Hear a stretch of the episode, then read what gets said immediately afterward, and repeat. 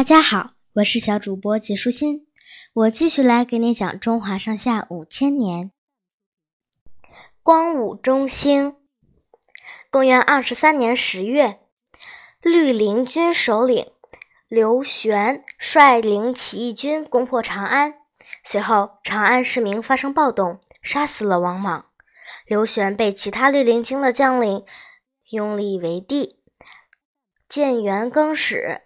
刘玄就是历史上的更始帝。随后，更始帝命具有汉室皇室血统的刘秀去河北安抚州郡。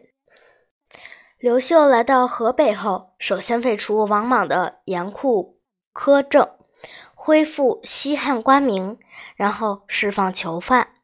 老百姓觉得刘秀处事公正严明、宽厚仁爱，是个英明的官员，因此都很爱戴拥护他。公元二十四年，更始帝迁都长安，大封功臣。他怕势力不断壮大的刘秀威胁到自己的统治，于是便封刘秀为萧王，让他去长安做官，以便监督和控制他。此时，黄河以北被数十支农民起义军。割据占领，邯郸一带的豪强又拥立王朗为帝。王朗一面招抚其他义军，一面大肆攻城略地。于是，刘秀借口要铲除叛贼，拒绝了去长安做官。公元二十五年正月，刘秀将各路起义军先后消灭，拥有了百万军队，完全占据了河北地区。同年六月，刘秀在河北称帝，国号汉，年号建武。刘秀建立的王朝史称东汉或者后汉。不久，刘秀率大军攻打洛阳，洛阳守将朱伟投降。刘秀不费一兵一卒就占领了洛阳城，他拜朱伟为平敌将军、扶沟侯。随后，东汉正式定都洛阳。公元二十六年春天，刘秀派大将邓禹带兵攻打农民起义军赤眉军。交战一年之后，赤眉军因粮草不足，无力抵抗，只好弃长安向西逃去。公元二十七年，刘秀继续派冯异带兵西征。最终完全剿灭赤眉军，但是他并没有处死俘虏来的赤眉军领袖樊崇和放牛娃皇帝刘盆子，反而宽容地赐给他们田产，让他们安居乐业。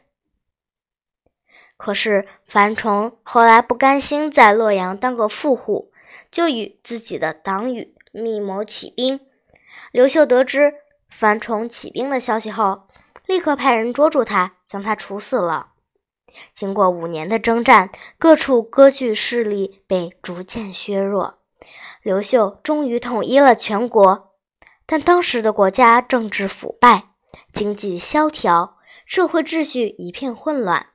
面对这种情况，刘秀采取简政安民的措施，又恢复西汉初期的法简刑轻的治国策略。屡次颁布大赦令，释放犯人，使社会逐渐安定下来。